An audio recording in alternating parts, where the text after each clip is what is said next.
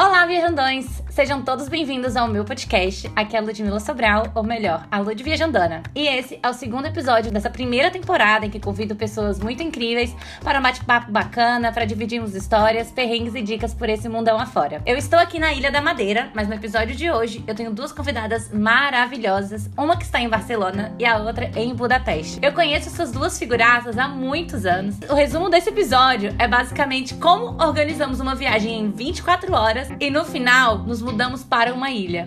E para começar a apresentar as minhas convidadas, vou apresentar a presidente da Sapataria Brasil, minha amiga brasiliense, fisioterapeuta, ela que é técnica de handball, mestre em alta performance esportiva e que fala no Viagem Cat diretamente de Budapeste. Olha, até rimou. Isabela Rezende ou, para os mais íntimos, Potato. Fala, rapaziada! Agora, não menos importante, a minha amiga incrível, também de Brasília, arquiteta, designer gráfica, dona das maquetes mais incríveis deste mundo. Ela que atualmente mora em Barcelona, na Espanha. Ingrid Lopes, ou mais conhecida como Docas. Alô, alô, galera! Tudo certo? Bora, bora! Pra quem não sabe, nós três nos conhecemos há muitos anos. Nós estudamos na mesma escola desde criança, pré-adolescência em Brasília. E em diferentes momentos da nossa vida acabamos nos mudando para o Porto, em Portugal. E foi aqui em Portugal que a nossa amizade cresceu e vivemos algumas das histórias mais aleatórias que podiam acontecer. Eu já conheço essas duas, mas eu gostaria que vocês duas se apresentassem, se apresentassem um pouquinho aqui pro pessoal do Viajancast. Meu nome é Isabela, eu tenho 28 anos, Ariana Retada, mais feliz da vida. E eu fui para Portugal em 2018, se eu não me engano, em agosto de 2018. Me mudei para lá para fazer um mestrado na FADEUP, na Faculdade de Desporto da Universidade do Porto, em treino desportivo de alto rendimento. É, então fui para lá para fazer esse mestrado, terminei a minha tese ano passado, em dezembro, e agora é, tive uma grande oportunidade pelo programa Erasmus, que a Lud aqui, ó. Galera, vocês não sabem, a Lud, ela foi presidenta desta parada, que eu não. Eu tenho que me controlar hoje, pelo amor de Deus. Vocês me controlam nas minhas palavras que eu. Né? A cada 10 eu solto uma palavra inadequada, mas vamos lá. Graças ao programa Erasmus, eu me mudei aqui agora para Budapeste, para Hungria, para fazer um estágio no clube de handball. E é isso. E como tá sendo essa experiência aí na Hungria? Muito diferente? Incrível. Foi a decisão mais difícil da minha vida, uma das mais difíceis, porque as coisas em Portugal estavam dando muito certo, é, mas eu tinha que arriscar mais uma vez. Aqui, a língua é a língua do diabo, né? que é abençoado, que é muito difícil falar húngaro, mas eu tô tentando pela glória do Senhor vou aprender isso aí. Mas é muito desafiador, muito diferente, muito diferente. Inclusive, eu costumo dizer que a, desde que eu cheguei aqui, eu sinto que eu cheguei de fato na Europa. Porque Portugal é Portugal. Não que é ruim, não é isso. Portugal é um Brasil europeu, né? Quase. Portugal é um Brasil europeu. E aqui eu sinto que eu tô de fato numa Europa, como a gente conhece nos livros da escola, como a gente escuta falar e tal. Então aqui é bem, bem Europa. O pessoal é diferente. E, enfim, é uma experiência incrível. Tem sido bem, bem legal. E tá muito frio aí, Potts? Como tá o clima? Uh... Nevou hoje, viado! Opa, Pode falar, vai, amiga. Nevou! Mas aqui tá fazendo agora, acho que tá fazendo um grau. Hum. Mas, antes de ontem, fez menos sete de manhã. Menos sete. Nossa senhora. Como assim? Galera, nós estamos natalinas, mas ainda não chegou o Natal. A gente não tá no inverno. Mas o bom tá que o pessoal nas plataformas de streaming não estão vendo vocês, então tá tranquilo, relaxem. Mas assim, gente, elas estão tô, é, adereços de Natal. Assim, maravilhosas. Porque aqui, ó, o Viajancast aparece no YouTube, no Amazon Music, no Spotify e no Deezer. Então, assim, tem opção para todo mundo, para quem quiser nos encontrar aonde vocês estejam, a plataforma favorita Foda. de vocês. Eu estou, entendeu? Faz até propaganda dela. É, minha filha, ela é foda, você acha? Mas o frio daqui da Hungria não é tão ruim quanto o frio de Portugal. O frio de Portugal, ele entra no seu espírito. Da roupa. Na alma. Não adianta, gato. Você pode usar roupa térmica, você pode usar casacão, o que você quiser, três, três blusas. Vai passar o frio em Portugal. Vai entrar, vai entrar. Aqui na Hungria, graças a Deus, não é assim, porque é muito mais seco.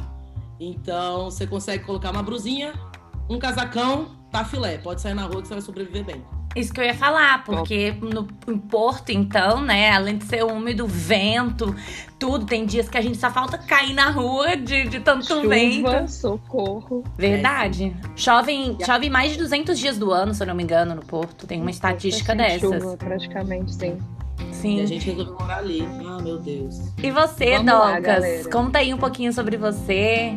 Então, eu me mudei pro Porto em setembro de 2019. Antes de eu me mudar, eu sempre quis fazer um intercâmbio, né? Tipo, minha vida inteira eu sempre via minhas amigas lá na escola, tipo, ah, eu vou fazer intercâmbio, tipo, em Londres, ah, eu vou fazer em Amsterdã. Eu ficava, gente, é meu sonho. Mas eu não tinha muito bem o inglês, assim, que eu acho que ia pegar bastante. E nenhuma das oportunidades, assim, foi até o final. E aí, um belo dia, eu tava conversando com umas amigas no trabalho que eu tive em Brasília, elas dividindo as experiências delas sobre, tipo, viagens, sobre intercâmbios. E eu falei, nossa, eu sempre quis, tipo, sempre tive vontade. Eu acho que agora é um bom momento. Juntei um dinheiro, tô, tipo, me organizando para isso. E elas, Ingrid, o que, que você tá esperando? Tipo, tá chegando as férias, vai tentar, ver o que, que vai dar. E aí, em janeiro de 2019, eu falei, cara, eu vou fazer uma viagem, tipo, como turista, para conhecer a cidade e ver se vai funcionar. E aí, numa dessa, conversei com a Potts e falei, cara, eu preciso de um lugar pra ficar, posso ficar na sua casa? Aí ela, pode, bigona, vem, você é super bem-vinda, fica aqui. Eu falei, tá, mas vou ficar um mês, não é uma semana. Aí ela, não tem problema, bora, bora nessa. E aí fui. E eu lembro que na hora que eu pisei na estação São Bento, eu me emocionei pra caralho. Eu mandei mensagem pro meu pai falei, pai, é aqui que eu vou morar. E ele, filha, como assim? Você nem conheceu a cidade, acabou de me falar que chegou na cidade. Falei, pai, não consigo explicar. É um sentimento que veio, assim, sabe? E aí, o que, que eu fui fazer em Portugal? Fiquei um mês lá conhecendo a cidade, deu pra fazer tudo. Cara, eu conhecia, sei lá, uns seis, cinco, seis lugares por dia. Saía de manhã e voltava só à noite. Potts lembra bem disso. E aí depois decidi fazer o curso de design gráfico no Porto. Então foram nove meses fazendo design gráfico numa escola de design. Amei, como eu estava dizendo, formamos essa baita família. Depois desse curso, eu me perguntei o que eu ia fazer da vida. Falei, fudeu, eu amo estar aqui, mas não tem como eu continuar aqui porque não procurei outros mestrados, pós-graduações e nada encaixava na área que eu queria me especializar. Estudei outras possibilidades fora e aí vi que tinha Barcelona como uma opção incrível numa universidade que eu sempre quis, né? Tipo, estudar.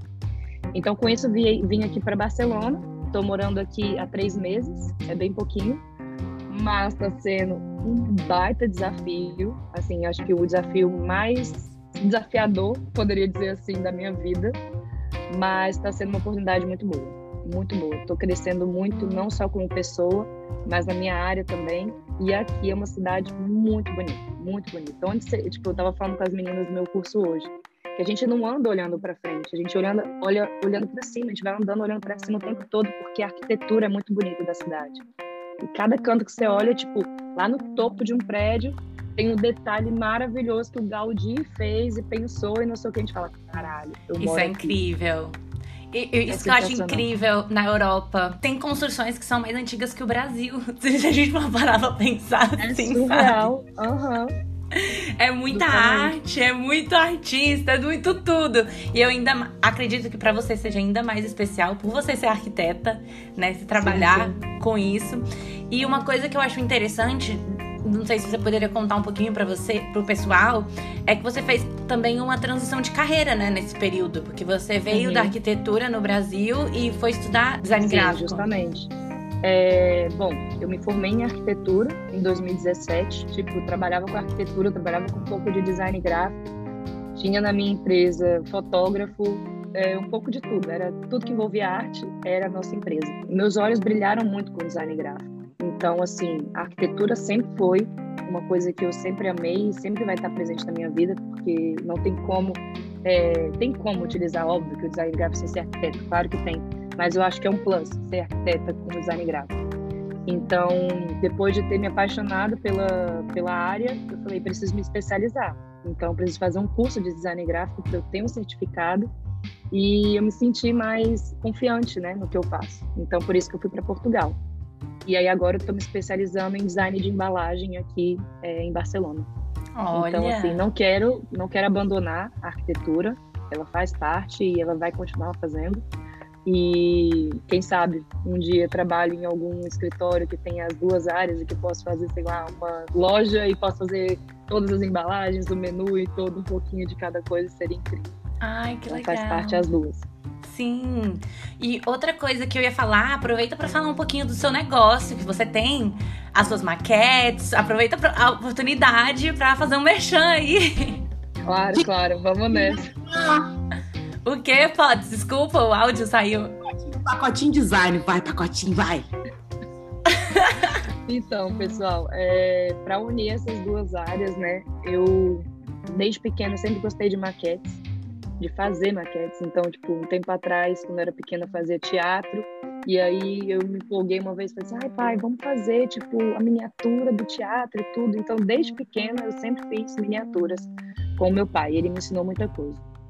E para eu continuar com isso, eu pensei na uma ideia de ter como se fosse um legado assim em Brasília, né? Tipo, o que, eu poderia fazer para deixar aqui uma marca minha na cidade? É, então eu tenho algo, minha empresa se chama Pacotinho Design. Eu trabalho com design, com arquitetura, um pouquinho de tudo, mas no momento, à distância, eu tenho trabalhado especificamente com as miniaturas para montar dos monumentos de Brasília então, todas as maquetinhas elas vêm desmontadas e você mesmo que monta a maquete. Então, você faz parte todo do processo, uma, uma atividade super é, bacana de aprender sobre a cidade com a família, com os amigos, enfim.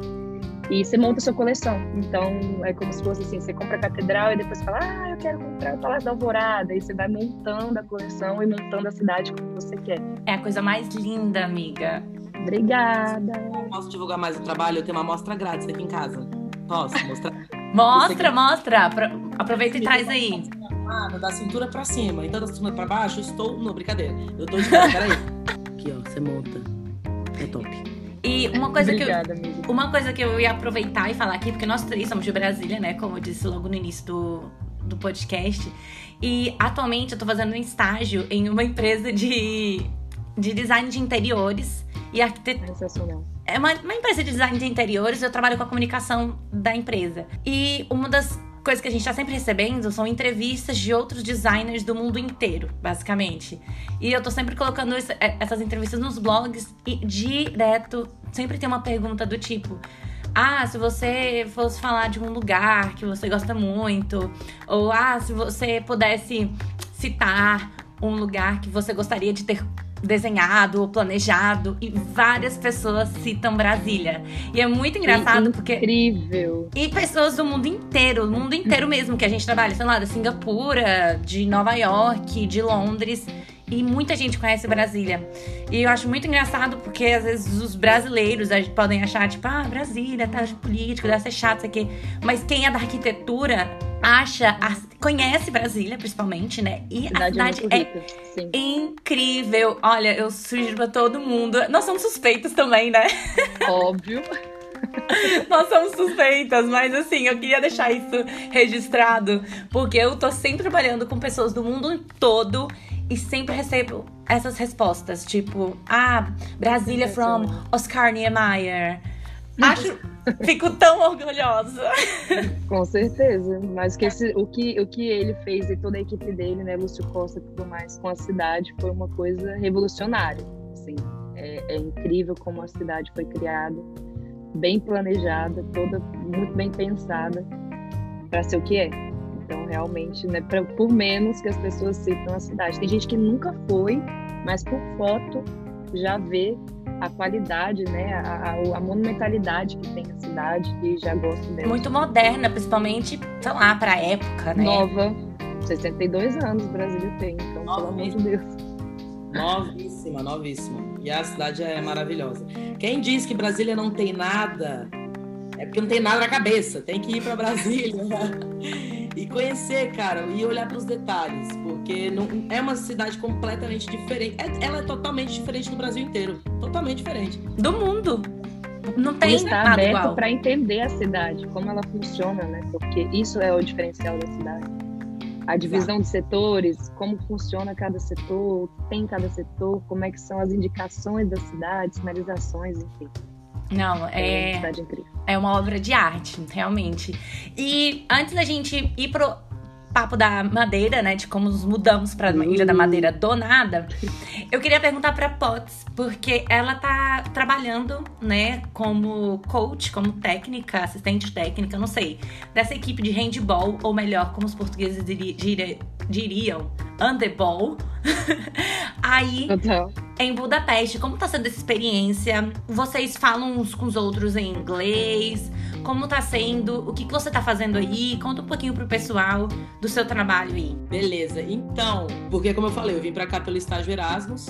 É, basicamente, uma atleta desse time que eu tô, ela tinha ido para Portugal fazer o Erasmus dela da graduação é, enquanto eu estava trabalhando no Colégio de Gaia, inclusive um beijo no coração de todo mundo no Colégio de Gaia, porque foi o clube também que mudou a minha vida, que me deu muitas oportunidades e que transformou, me transformou completamente e contribuiu 100% para a minha carreira profissional, esportiva, para tudo. O Colégio de Gaia, eu sou muito grata. É, então, a Lise, que é essa menina, Dorothy Alizer, ela foi fazer o Erasmus dela na, lá em Portugal e ela acabou jogando no nosso time. Eu estava trabalhando lá como preparadora física e fisioterapeuta do clube, na equipe adulta. E nessa, nessa altura eu também era treinadora principal dos escalões ou das categorias é, sub-14 e sub-12. Ficou amiga, né? A gente, é aquela coisa, imigrante fica amigo de imigrante, né? Então a gente ficou ali brothers. Sempre. E ela é uma pessoa maravilhosa. Um, e a gente criou essa amizade. E ela falou. Eu sempre tive essa vontade de fazer Erasmus, a Luz pode falar aqui também por mim. Só que eu sempre tive muito receio, assim, muito medo. A gente fica meio inseguro, tipo, caramba, acabei de mudar para Portugal, acabei de mudar para outro país, para Europa. Vou mudar de novo, dá daquele medo. E a Lise sempre falou para mim, olha, quando você quiser ir para Hungria, passar um tempo lá em casa e conhecer o clube lá, você tá, a gente está de braços abertos, você pode ir. E eu sempre fiquei com isso na cabeça. E aí, pronto, surgiu essa oportunidade de Erasmus. É, eu ia na, em 2020, mas teve a pandemia e aí eu achei melhor não ir, consegui vir agora em 2021. E basicamente, o é, que, que eu faço no clube? Eu também tenho atuado como fisioterapeuta e preparadora física no time adulto. Uh, a ideia principal e, e, que tem sempre embasado a minha atuação aqui é aprender. Eu vim aqui, eu, eu realmente larguei tudo em Portugal para aprender com um dos melhores países na área que eu amo, que eu sou apaixonada, que é o handball, que é o handebol, ou Keslabda, que aqui. Amei! Keslabda. Eu demorei para aprender também. É, então, assim, é isso que tem me guiado, que é aprender com os melhores. E tem um clube aqui, que é o Gior. A gente fala Gior, mas aqui em húngaro fala Gior. Mas você fala Gior direito, então é o Gior. e é um dos meus sonhos. Um, é simplesmente o melhor clube de handball feminino do mundo. Do mundo. E eu sempre quis ir lá para conhecer, sabe? Então também foi um dos motivos para eu ter mudado para cá. É, graças a Deus eu consegui realizar esse sonho, consegui passar uma semana lá fazendo estágio. Graças também à minha professora que foi minha orientadora em Portugal, Luiz Estrega, muito grata. E a gente passou uma semana lá, foi, eu tava na Disneylândia. Mas resumindo, que eu sou muito prolixa, eu vim para cá para ser preparadora física e fisioterapeuta e para acompanhar o time, então eu tenho acompanhado, ajudado no que eu posso. E agora eu estou como treinadora, eu não sei qual é o nome da minha função, mas é como se fosse uma treinadora especializada para os times sub-11, é, sub-11 e sub-12. E então, uma vez por semana, eu dou treino para elas de prevenção de lesão. Eu dou uma hora só de prevenção de lesão, que tem sido incrível. E aí que tá o desafio, que eu, iludida, achei que o povo aqui ia falar inglês, né? Que, né, vamos aqui, English, depois catch the ball e let's go. Brincadeira. Eu pensei que a gente ia conseguir comunicar, mas, para minha surpresa, pouquíssima gente aqui fala inglês. Pouquíssima. Fala inglês. Sim, falam inglês é no centro da cidade, nos pontos turísticos, e olhe lá nos restaurantes. Agora, clube de handball, só o Guior, que, só o time adulto do Guior que fala inglês, porque tem muitas meninas que são de fora, que não são húngaras. Uh, e no time adulto aqui que eu estou trabalhando, que fica o nome do clube, o nome da cidade é Sigets Miklos, e é um clube só para handball feminino. O time adulto, é... o treino é em húngaro, é tudo em húngaro e quando eu peço para traduzirem, que uma pessoa ou outra traduz para mim, ou, sei lá, o treinador tá tranquilo, eu vou lá, pergunto, fala as coisas em inglês, a gente troca uma ideia, mas é tudo em húngaro. Se eu não, se eu não perguntar, se eu ficar calado do início ao fim, vai ser em húngaro do início ao fim, eu não vou saber o que tá passando ali. A gente deduz, né? Mas é isso. E com as pequenas também, elas são pequenas, é mais difícil ainda.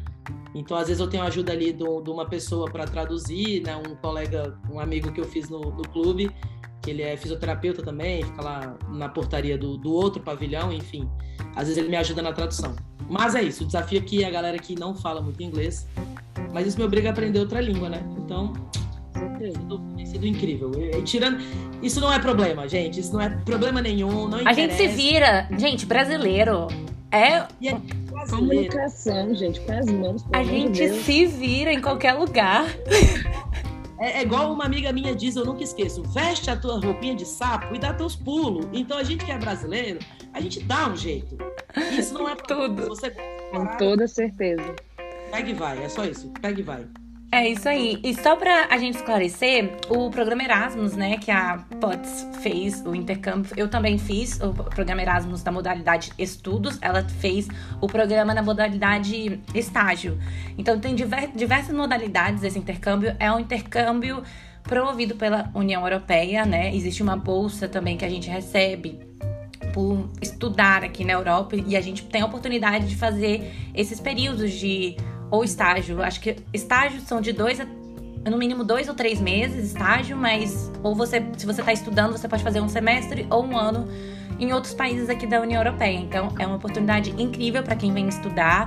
E depois, se vocês quiserem, comentam lá no Lud Viajandona no meu Instagram ou no YouTube se vocês quiserem um episódio esclarecendo dúvidas, explicando um pouquinho mais, eu, chamo, eu posso chamar outras pessoas que também fizeram essa experiência pra gente discutir, né? E conversar um pouquinho sobre o programa Erasmus. O Erasmus é incrível.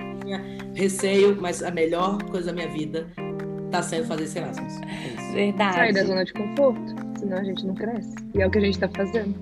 As três. Ai, que fofos a gente! Amigas, frases motivacionais já. Vai.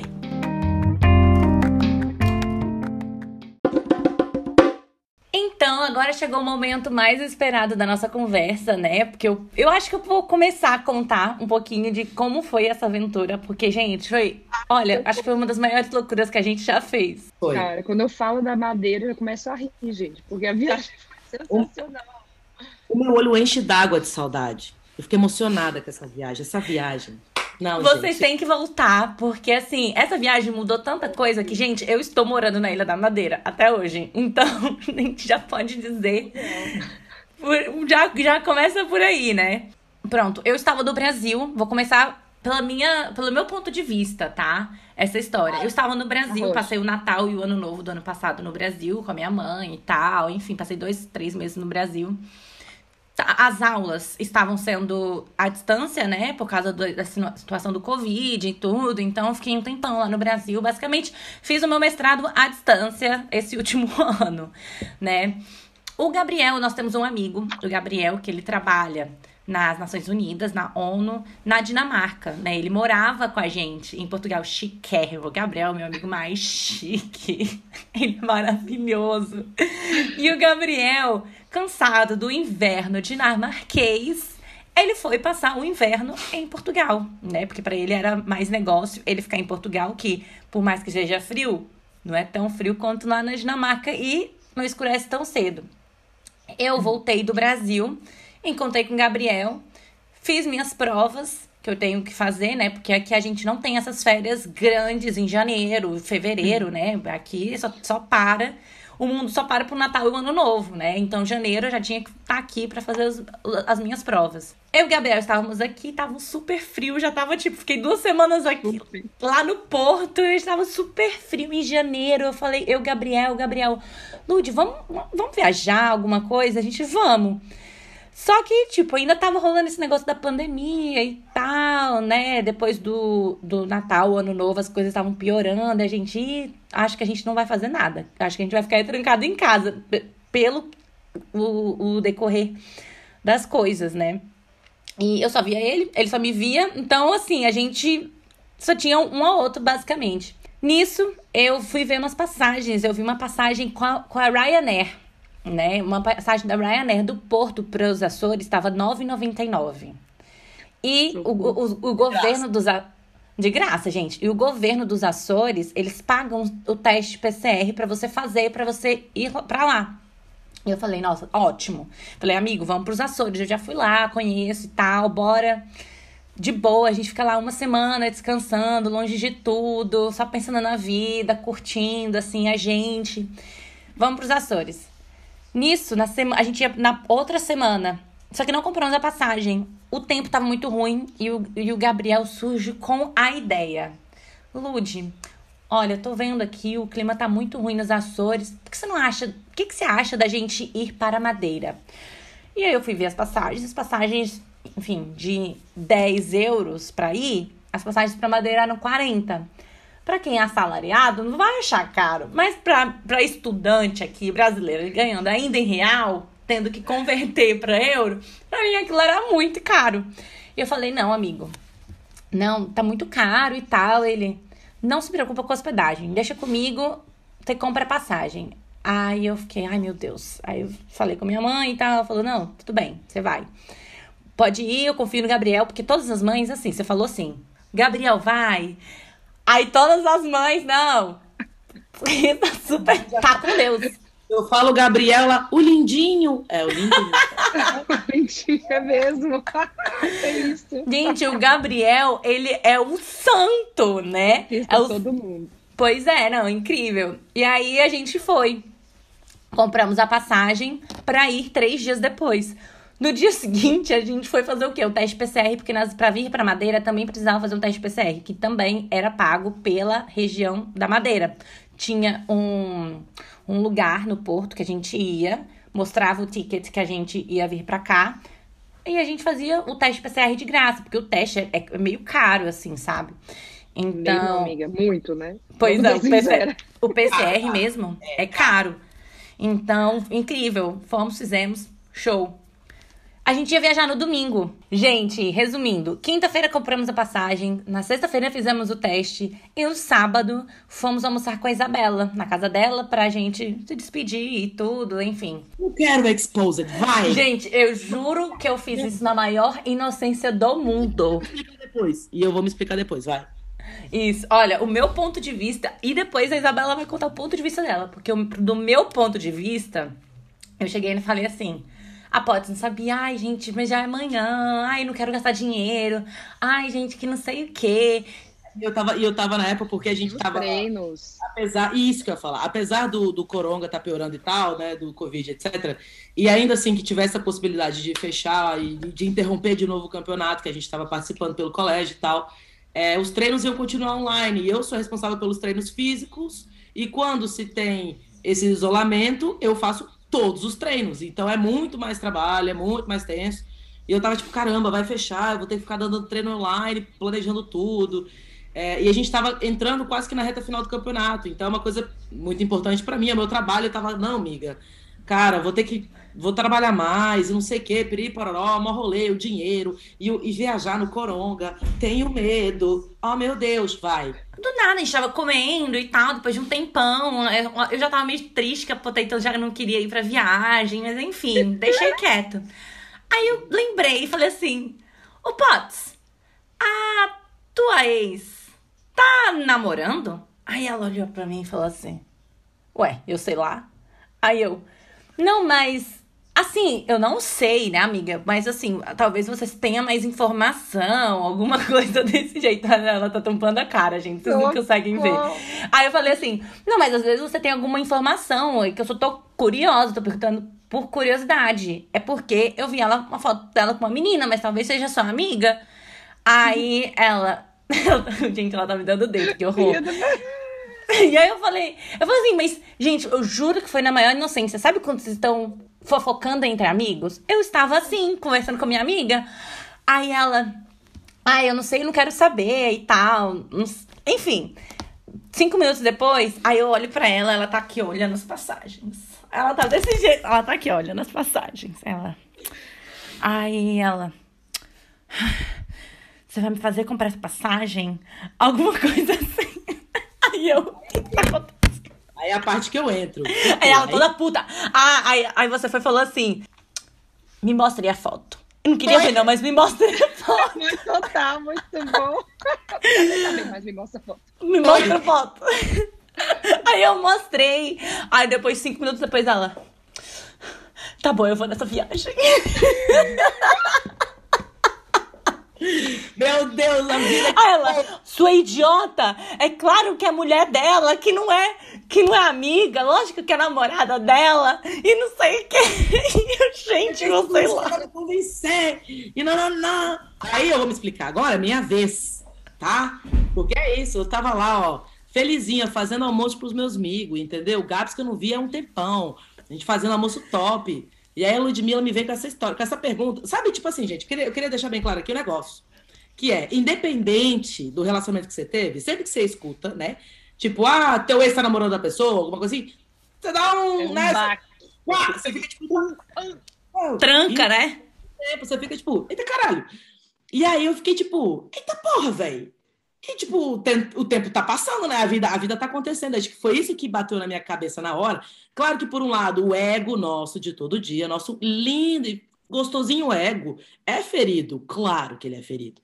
E aí, aí eu fiquei, caralho, velho, a vida tá, a- a- tá tudo acontecendo, a vida tá acontecendo, eu tô aqui pensando. up, né?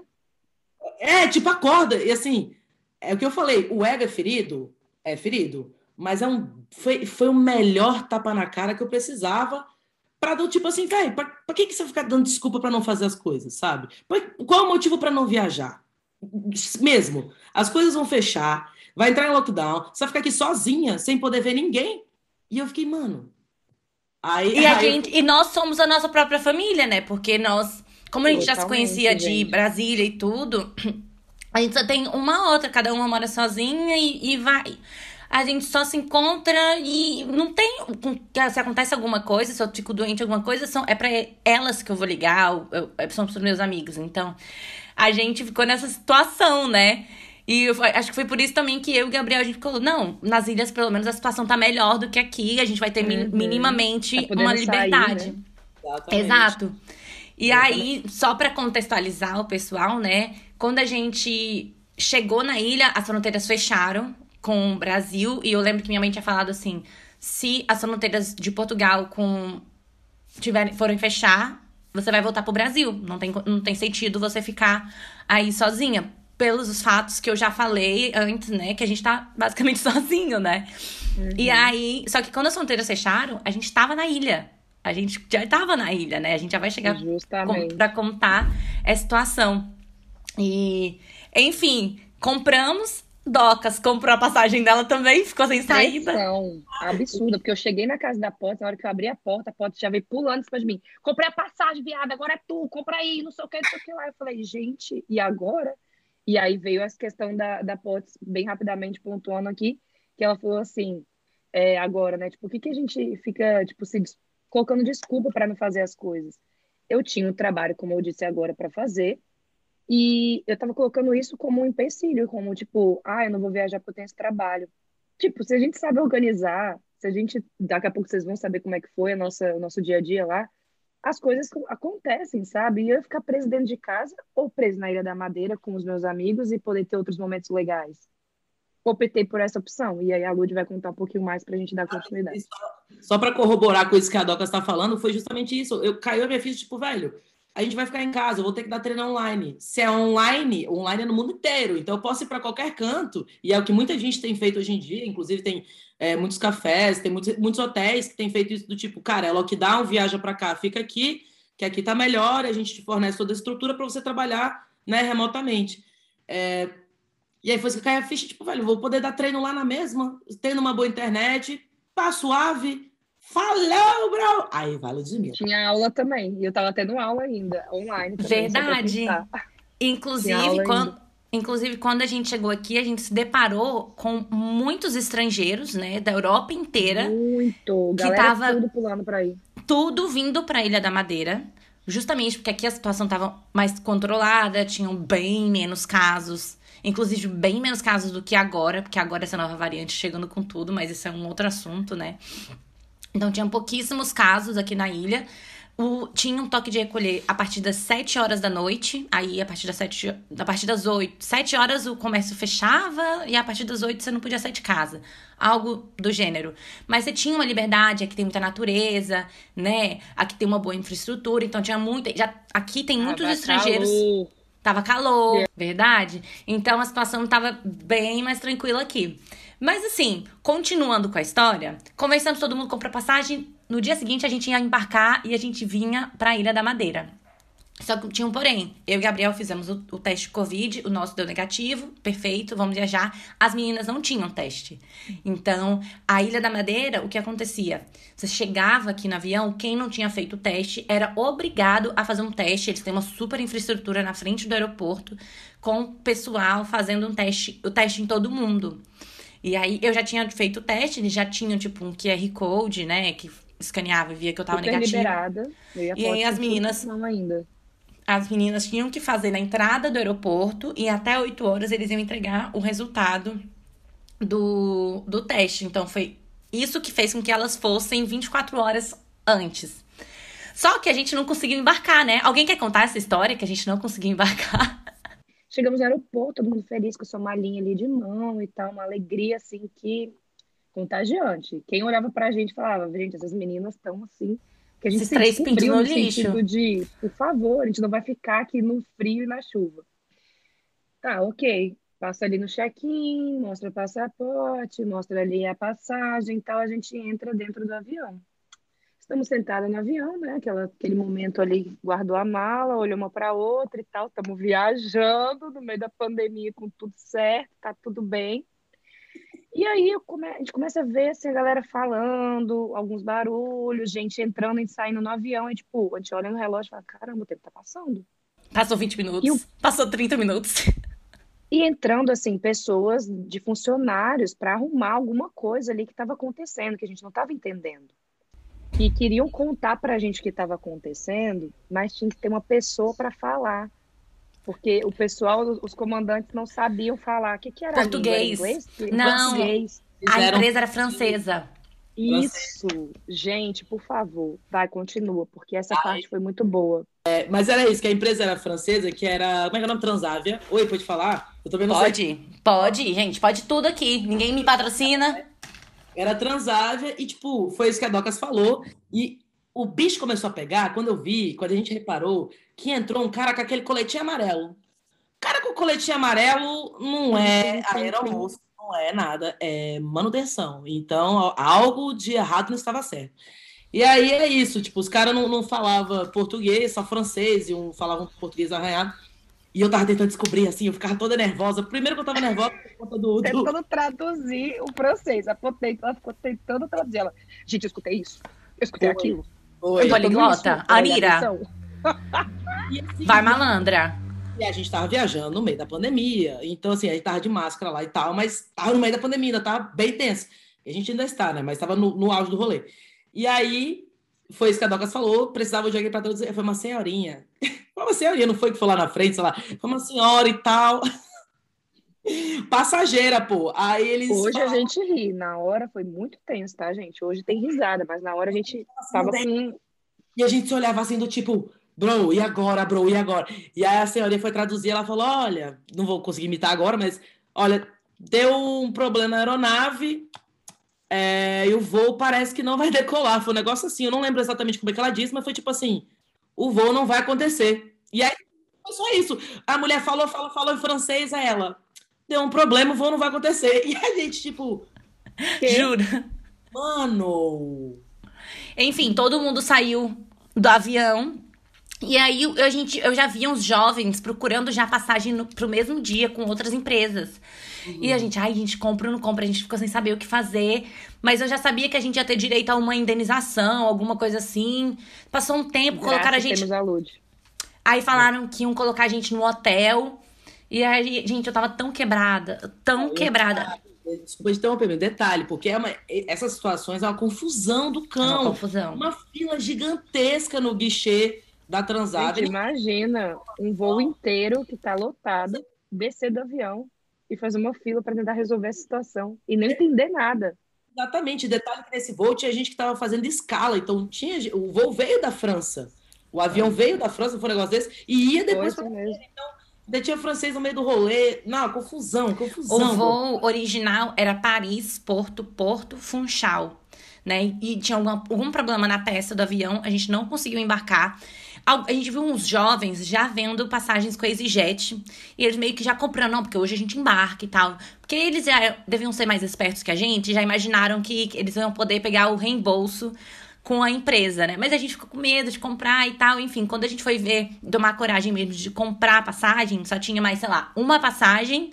E, é, e, custava 80 euros. Eu não tinha esse dinheiro, gente. Tava muito caro. Eu tava muito quebrada. O único que tinha era o Gabs. O único que tinha, tinha dinheiro era o Gabriel, e o Gabriel comprou. Então o Gabriel, ele, ele, ele foi no mesmo dia, ele conseguiu embarcar no mesmo dia, ele foi, Detalhe veio pra Madeira. Ele, ele tinha que trabalhar também. Ah, é verdade. Ele não podia deixar de trabalhar. Tipo, então. A gente, ele tinha horário para cumprir no dia seguinte. Então ele foi ainda assim no mesmo dia à noite para poder acordar cedo no dia seguinte para poder trabalhar. A gente não. A gente tinha a opção de dormir num hotel e comer o que eles iam fornecer. Outro problema, o hotel. Eu tava tão quebrada que eu não falei, eu não vou para casa, gente. Eu morava com outras três pessoas e eu já tinha falado, olha, eu tô indo pra Ilha da Madeira, eu não ia chegar lá humilhada, fala, voltar pra casa. Falar, o voo não, o voo não rolou. já tinha comido tudo que tinha na geladeira, eu não ia voltar pra casa. Eu falei, eu vou dormir nesse hotel que eles vão pagar pra gente. E não dá prejuízo nesse rolê. E eu quero saber, pra Isabela, como foi a experiência de dormir num hotel no Porto? Porque assim, eu acho que ela não tava muito feliz. Gente, eu nunca vi essa menina tão nervosa e puta na vida. Sério. Nem eu. Foi um negócio fora de série. Eu tava com medo dela. Tava, eu tava, eu primeiro. Primeiro, por, vamos explicar de novo por que, que eu tava fora de série. Porque eu estava faminta. E foi uma confusão tão grande, eles não, não davam eles acabaram dando suporte para a gente, mas não deram aquela assistência, porque foi uma confusão muito grande. Então, a gente ficou no aeroporto, a gente ficou no aeroporto muito tempo até ir pro hotel. Foi tipo. Umas cinco horas. Esperando, seis, sete horas esperando no aeroporto, sem, sem ganhar uma água, um biscoitinho de água e sal, nada.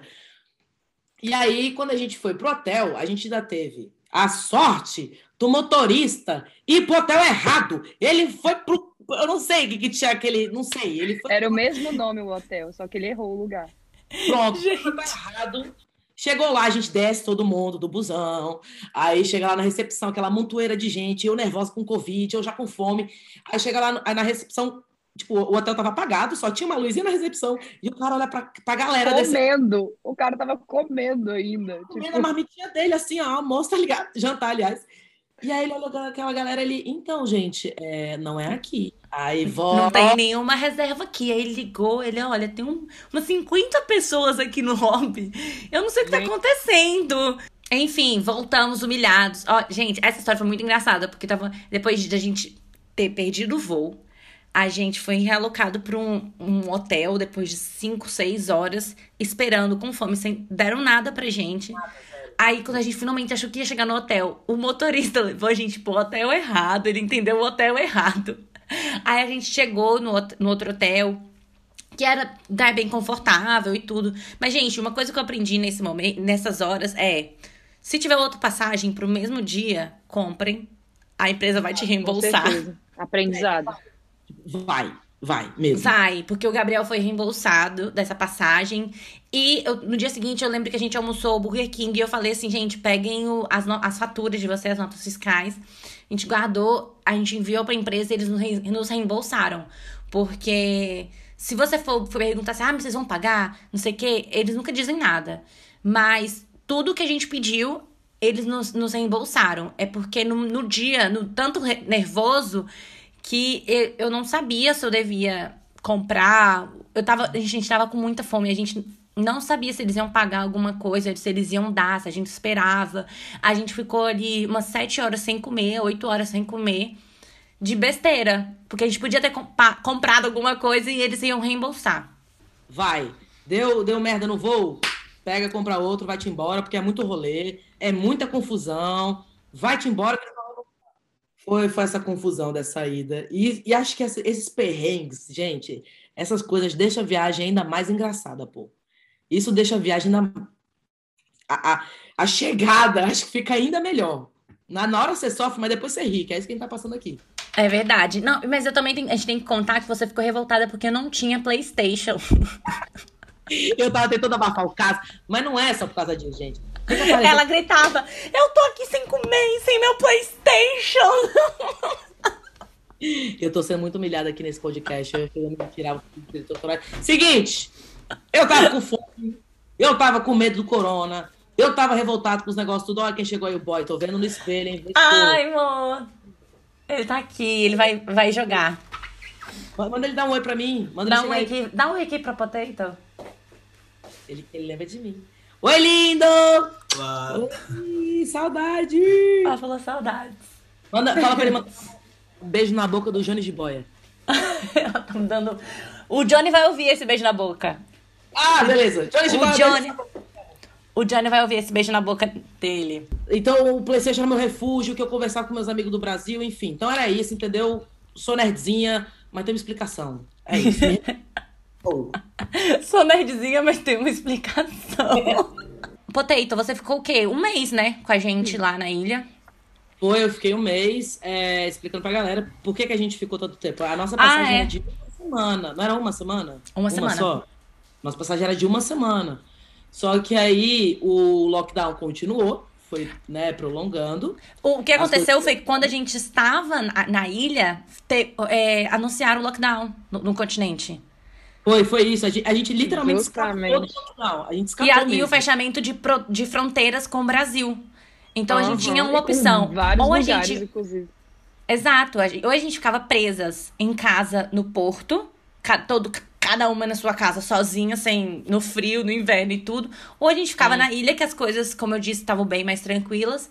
É, não tinha aqueles, um, sei lá, um bilhão de casos que estava tendo no- em Portugal continental. E aí, na mesma semana, a gente recebeu, a gente estava para receber a indenização do voo cancelado.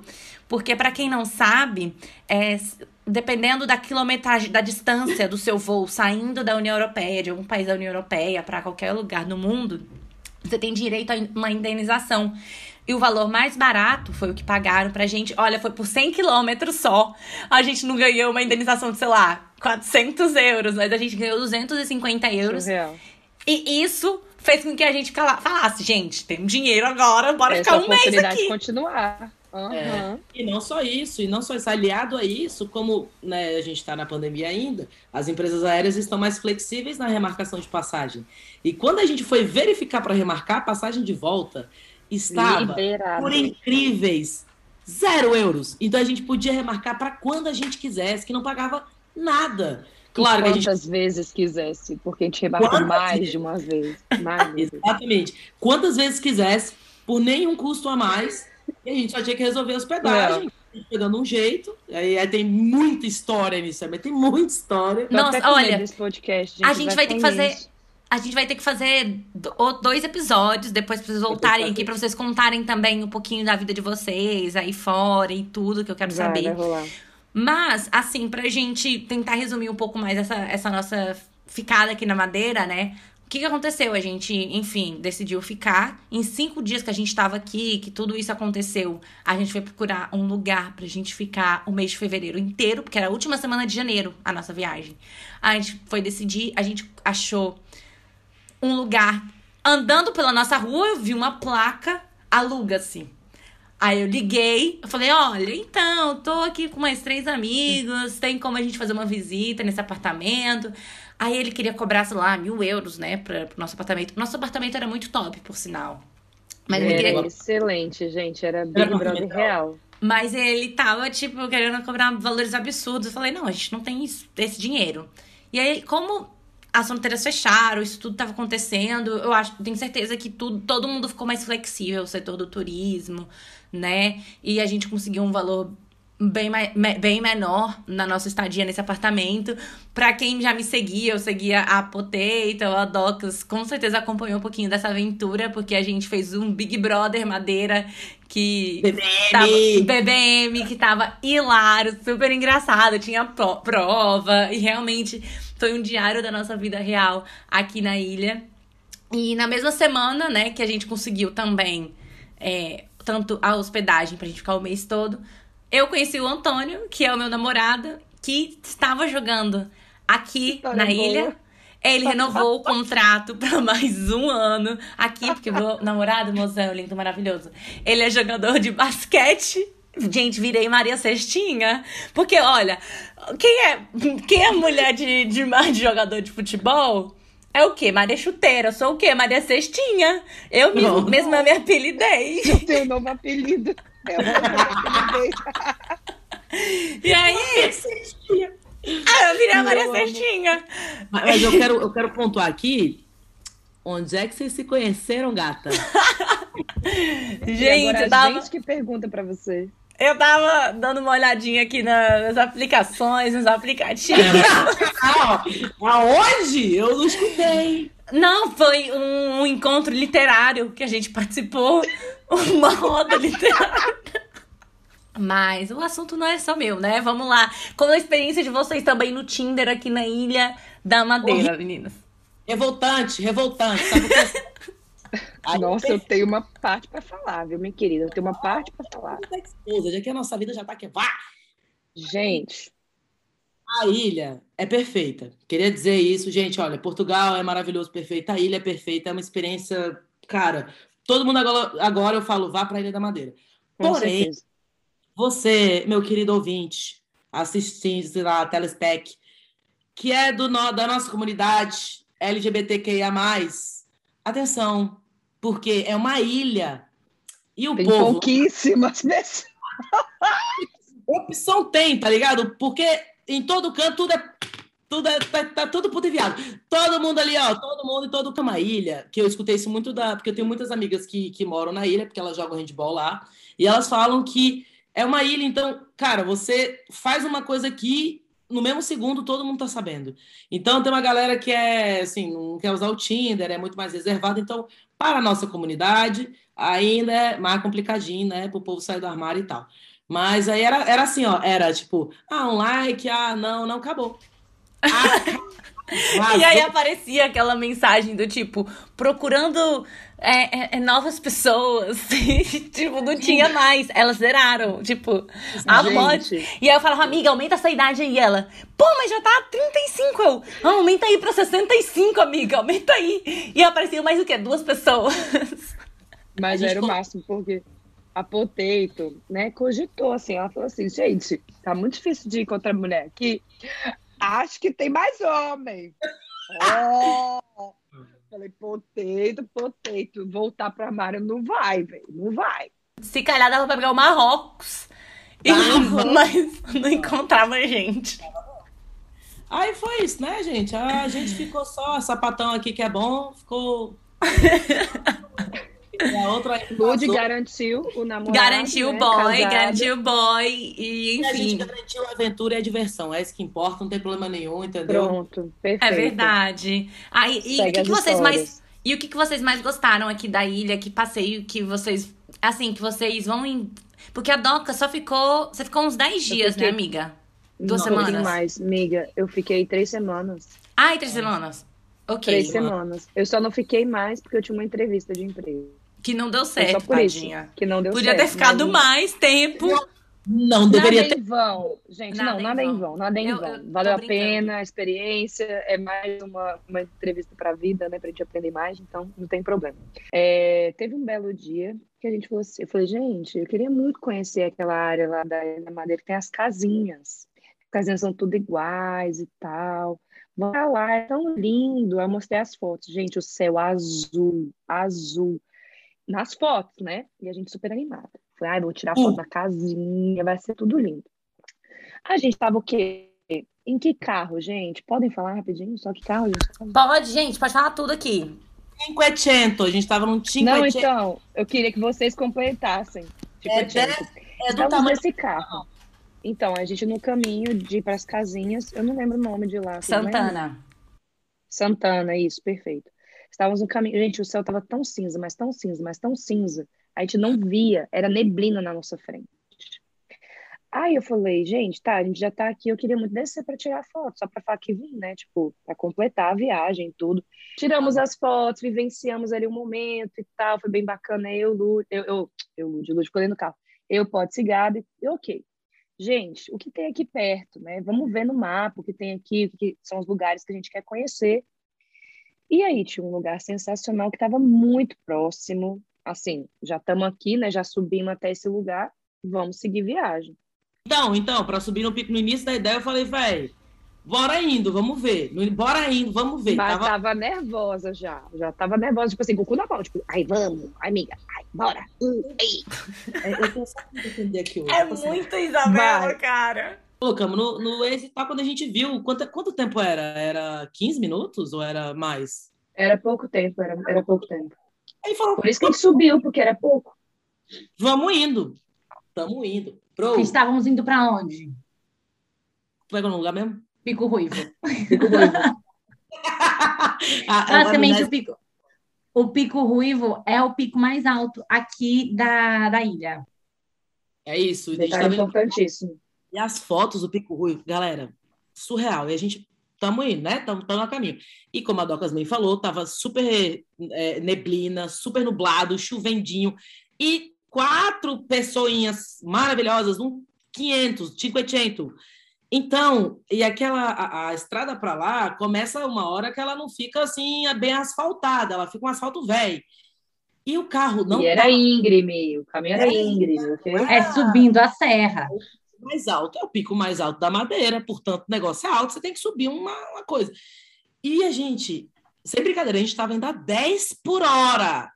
E o carro. O Gabriel não... já na quinta, gente, desesperado. Ele olhava assim. Meu Deus do céu, e o carro não sobe e mete a primeira e o, e o carro assim, ué, e não indo. Eu falei, gente, não vamos, não vamos, não vai dar certo, não vai dar certo, vai estar tá chovendo. E, e, eu já comecei a ficar nervosa, porque eu pensei o carro deslizando e eu tensa, tensa que eu tava. Ela do... segurava assim no banco, gente, no ferro do banco, de um jeito que eu fiquei, meu Deus, você vai descer do carro. Ela vai falar, sobre vocês eu fico. Não tem nada, nada. Parecendo uma aranha. E a Docas, não, a gente tá perto, bora, não sei o quê. Aí a gente. Filhadaça. Teve uma hora que a gente parou o carro e a gente falou, então, galera, a gente vai ou não vai? Aí a Lud e a Docas, ah, foda-se, bora, a gente tá perto, bora. Aí eu, ah, então vamos, vai, bora. Aí eu fiquei rezando assim, pelo amor de Deus, nossa. Eu fiquei assim atrás, tipo, puta que pariu. Pensa assim, ó. Quando a gente chegou, a gente estava tão alto que nós estávamos em cima das nuvens. A gente estava em cima da chuva toda que estava rolando lá embaixo. E, gente, tinha ainda é, resquícios da neve. Sol. sol. Ainda tinha resquícios da neve. Era o pôr do sol, já estava meio fim do dia, né? Olha, foi um dos momentos mais lindos e especiais que eu vivi aqui, assim, de longe, porque a gente estava muito feliz de estar nós quatro né? A gente tava vivendo esse momento muito especial, conhecendo um lugar novo. A Ilha da Madeira tem uma paisagem completamente diferente de qualquer lugar que a gente tenha ido, é né? No, no, continente e tudo. É realmente surreal. Então, assim, foi realmente um momento muito especial de estar ali com os meus amigos, pessoas que eu amo e que me fizeram rir, né? Porque a Isabela tem essa cara aí de, não, sei o que, brincalhona e tal. Gente, mas ela é a pessoa mais cagona que eu, você vai conhecer na sua vida. ela é a pessoa ah, mais mole. E um coração, e um coração muito mole. Ela é, um, ela é uma manteiguinha que você olha pra ela, ela é meio fodona, assim, com aquele cara. Mas, gente. Fodona, meio brutona. Eu continuo fodona, atenção. Ai, maravilhosa. Ela tem esse jeito meio brutona, mas ela não é. Só quem conhece sabe que ela é a pessoa mais mole que tem. Mas é um, é um coração. Ela é muito sensível. Por isso que ela tava com medo. Mas assim, quando a gente chegou lá, vocês sabem, foi incrível, foi muito especial, né? Escuta, a gente tava no carro, aí que eu fiquei com, com medo do carro explodir, porque o que a gente pulava dentro desse carro Nossa. e meteu o som no talo assim, ó. Por... Gente, foi, foi. A gente entrou no céu, a gente tava na merda, no, na, na coisa assim. E, e aquela tensão que a gente nunca tinha ido lá, a gente não sabe o que, que vai encontrar, não sabe o que, que vai acontecer, não sabe se vai estar tá bom. A gente passou, sem brincadeira, a gente teve uma hora que passou assim a neblina, subiu da nuvem. Foi aí. Parecia que a gente estava entrando no paraíso. Foi Gritaria. Quem tá vendo pelo YouTube, vou colocar uma foto do Pico Ruivo pra vocês verem. Mas quem não tá, pesquisem aí no Google. Vão lá no Pico Ruivo, Ilha da Madeira. Vocês vão ver as imagens, são espetaculares. Coletivo. Vou mandar o vídeo do surto coletivo pra Lud, vamos ver se ela coloca aí pra vocês também. Vamos ver. Eu vou colocar ela no Lud Viajandona. Vou colocar no Lud. Viajandona. Quem for lá no Instagram vai assistir. É, Pots, qual o momento, assim, um lugar muito especial que você acha da Ilha da Madeira? Conta pro pessoal. Cara, é porque todos os momentos foram incríveis, aquela bem clichêzona. É, Mas eu tentar eleger um aqui, pra mim foi muito especial. Não foi com vocês, eu foi, foi com as meninas do Eu handball. sabia que ela ia falar esse. Eu tava- Ela é uma traidora. Cancela o podcast, pode ser. Acabou. gente. Obrigada pela participação de todos, foi excelente. A gente se vê na próxima só comigo, porque a Isabela vai ser convidada. Mas é porque, pra mim. Conta, amiga, conta. Pra mim, sem Tô brincadeira. brincando, fica à vontade. O momento auge foi esse que a Docas contou. Pra mim, esse foi o momento mais especial da viagem. Número um, um não, tem nada que chegue perto disso que a gente viveu nesse dia do Pico Ruivo. Isso pra mim foi tudo pra mim. Agora, esse outro dia também foi muito especial, que foi o Pico... Tem o Pico Ruivo, tem o Pico do Arieiro, não é? Se eu não tô enganada nas palavras. E esses dois picos são muito bons, ou para ver o pôr do sol, ou para ver o nascer do sol, porque você de fato vê o sol passando por cima da nuvem, é, é uma coisa assim surreal. E aí eu tenho essas amigas que estão morando lá na Madeira, é, que jogam handball lá pelo Madeira SAD, e a gente também tinha se encontrado e tal, inclusive a Docas foi pros rolezinhos comigo, pro churrasco, e foi incrível, né? A gente Sim, foi lindo. Elas são umas fofas. Um beijo pra elas. Espero que elas escutem aqui o podcast. meninas. Mariana, Cris, todo mundo. E aí até ali, ah, gente, a, a Ali ela tá na seleção de handball do Brasil.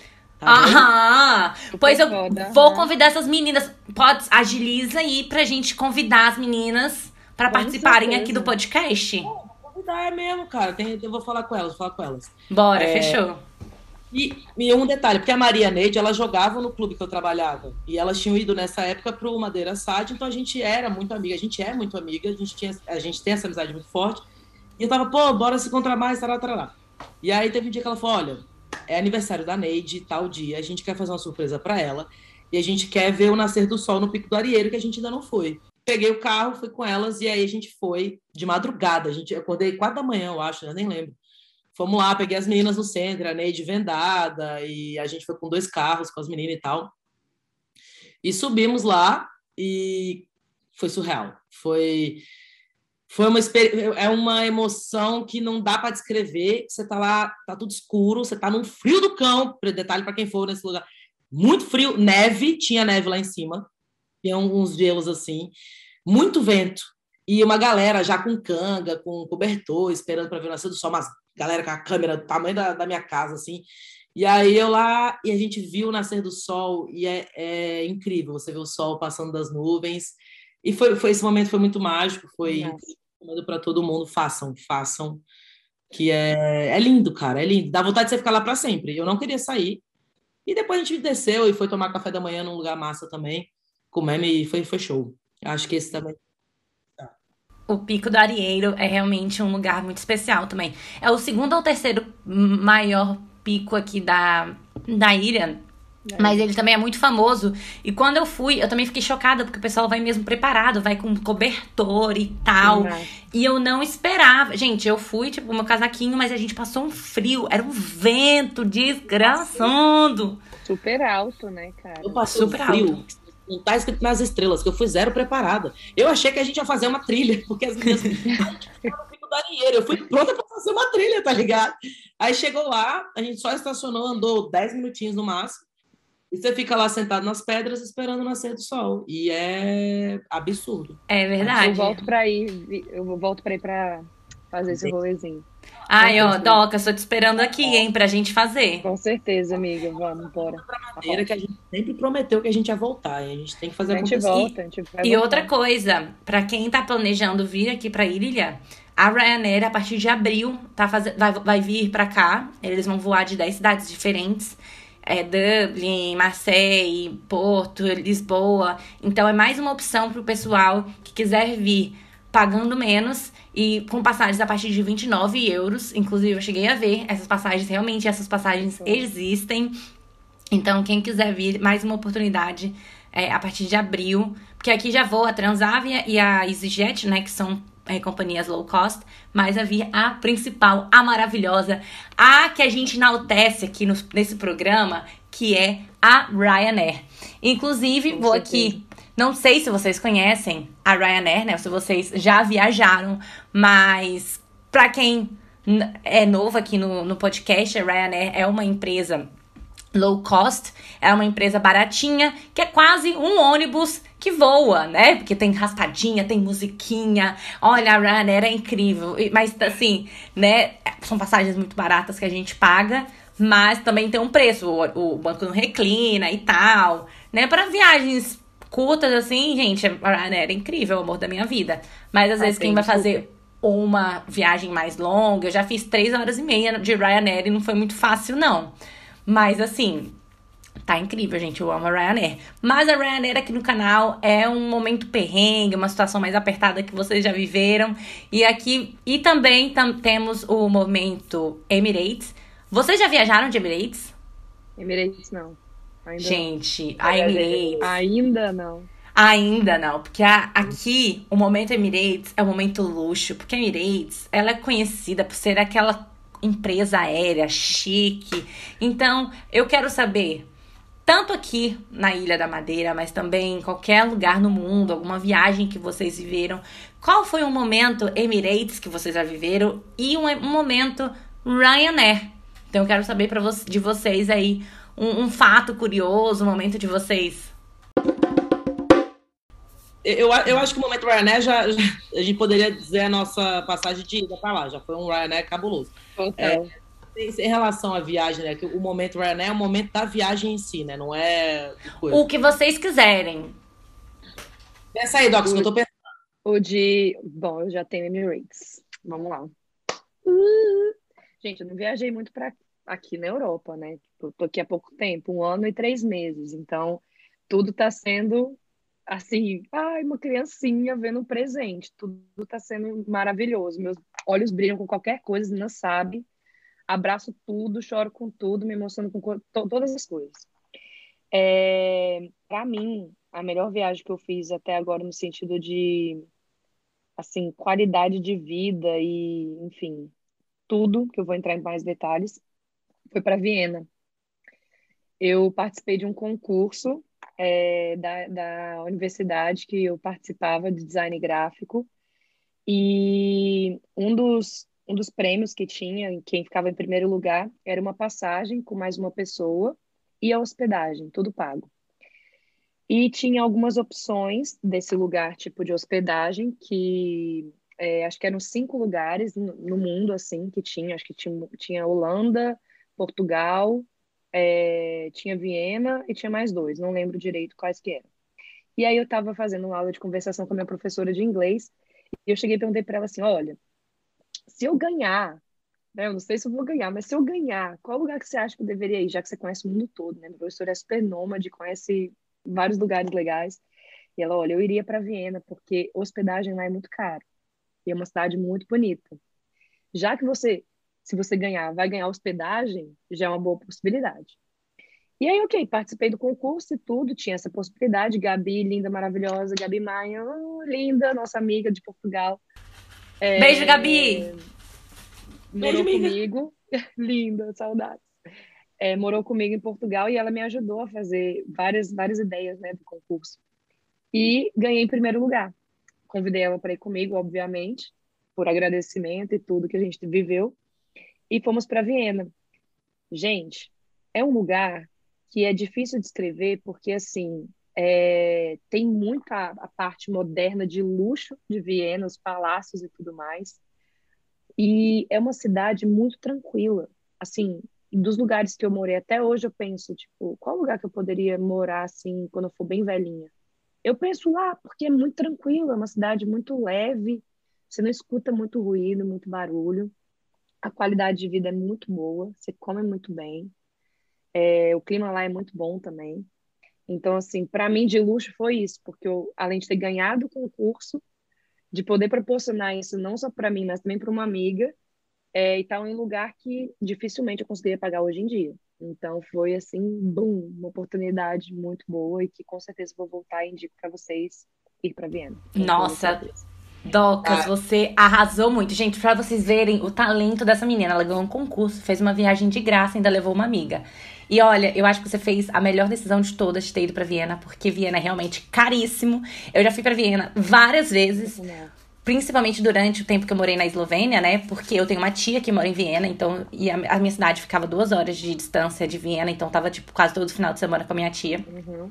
E é uma cidade maravilhosa, mas também caríssima. Então acho que você fez assim. Excelente. Oportunidade única, gente. Você já foi pra Eu queria Viena? viajar pra Viena. Pode, porque você tá pertinho também. É perto, é perto, eu tenho que ir, ainda não consegui, porque com essa vida de handball, né, a gente quase que não tem final de semana livre, então, mas assim que eu tiver, é sempre assim, na primeira oportunidade eu dou uma escapada, né? Quando der, eu Com vou. certeza. Ai, eu sei como Vai, é essa vida. Que aqui Cara. o, o boy é atleta, né? Jogador de basquete. Então não tem final de semana. Esse foi o primeiro domingo em, sei lá, um mês e meio que a gente teve juntos, assim. A gente passou o dia fora também. Mas eu sei Mas, como é. A vida de atleta é. É, Punk. eu ia dizer que tem um mês e meio que eu não tenho final de semana livre. Um mês e meio, quase dois, que a gente tem jogo todo final de semana. Não, eles Quando- também. Foi um domingo Quando tem- livre. É isso que eu falei, quando não tem treino no sábado, porque treinador é um bicho bonito, assim, um bicho calmo que tem jogo domingo, vamos treinar sábado também, por que não? Exato.